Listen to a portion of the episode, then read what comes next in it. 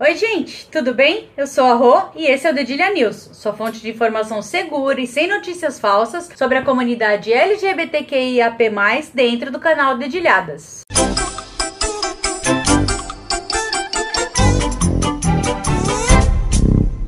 E o que você vai ver nessa edição? Crime de homofobia para quem? Siqueira Júnior foi absolvido em segunda instância por chamar gays de raça desgraçada. 10 anos de união estável LGBT. Perdemos Paulo Gustavo. Vamos lá! Crime de homofobia para quem? Siqueira Júnior foi absolvido em segunda instância por chamar gays de raça desgraçada. Segundo a notícia publicada no jornal Correio Brasiliense e em muitos outros portais, condenado da primeira vez, o apresentador da Rede TV Siqueira Júnior foi absolvido em segunda instância pelo TJSP, Tribunal de Justiça de São Paulo. Processo movido pela modelo transexual Viviane Belleboni se deu porque num programa de TV o apresentador ao, ao se referir a um crime cometido por um casal de lésbicas, mostrou imagens da modelo trans crucificada e soltou as belas palavras acima de acordo com a sentença proferida, o juiz o absolveu sobre as falas de, abre aspas, de que o comunicador reduziu seu ato a uma crítica sem intenção de ofensa, fecha aspas. Problema, senhor juiz, é que graças a essa crítica, o Brasil é um dos países que mais mata LGBTs no mundo. Por causa de críticas como essas, filhos são expulsos de casa e vivem em situação de vulnerabilidade social. É também por fazer esse tipo de crítica que gente sofre estupro corretivo, barbaridade e agressões físicas, verbais, emocionais, entre outras, todos os dias. Mais respeito, por favor. A decisão ainda cabe recurso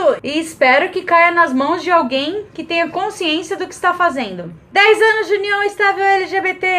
No último dia 5 de maio, a decisão histórica do Supremo Tribunal Federal, o STF, sobre autorização de reconhecimento da união estável entre LGBTs completou 10 anos. Segundo informações dos cartórios notariais do país, desde então, mais de 21.600 escrituras de união estáveis entre casais do mesmo sexo foram realizadas por cartórios em todo o país. Delas, 2.125 aconteceram somente em 2020. Perdemos Paulo Gustavo. O ator e comediante Paulo Gustavo morreu no último dia 4, vítima de Covid-19. Aos 42 anos, Paulo estava internado desde o dia 13 de março e não resistiu. Mesmo sem comorbidades, de acordo com os médicos que cuidavam do ator, a doença foi fulminante. A comunidade LGBTQ LGBTQIAP+, perde e perde muito. Afinal, Paulo Gustavo ajudou por meio da alegria, caricatura e humor a defender os direitos dessa comunidade. Além disso, doações para várias causas foram reveladas após sua morte, que deixou o marido Thales Bretas e dois filhos. Diversos humoristas, ativistas, atores e atrizes, entre outros, deixaram homenagens ao ator. Além de defender a causa, Paulo Gustavo era afrontoso, orgulhoso de si e de sua família. O mais triste é pensar que essa morte poderia ter sido evitada como a média diária de mais de 2 mil mortes. Mas graças a um governo negacionista, estamos aqui ainda na expectativa de vacinas para todos e discutindo kit Covid. Bem, se você chegou até aqui, muito obrigada. Esse é o Dedilha News, dentro do canal Dedilhadas, trazendo notícias do nosso mundo colorido para vocês. Se ainda não for inscrito no canal, se inscreva no canal, ative o sininho para receber as notificações, deixe seu like, comente e compartilhe esse vídeo aos quatro cantos. Espalhe a palavra do Dedilha News também e faça o arco-íris girar junto com a gente. Um grande beijo, obrigada, tchau!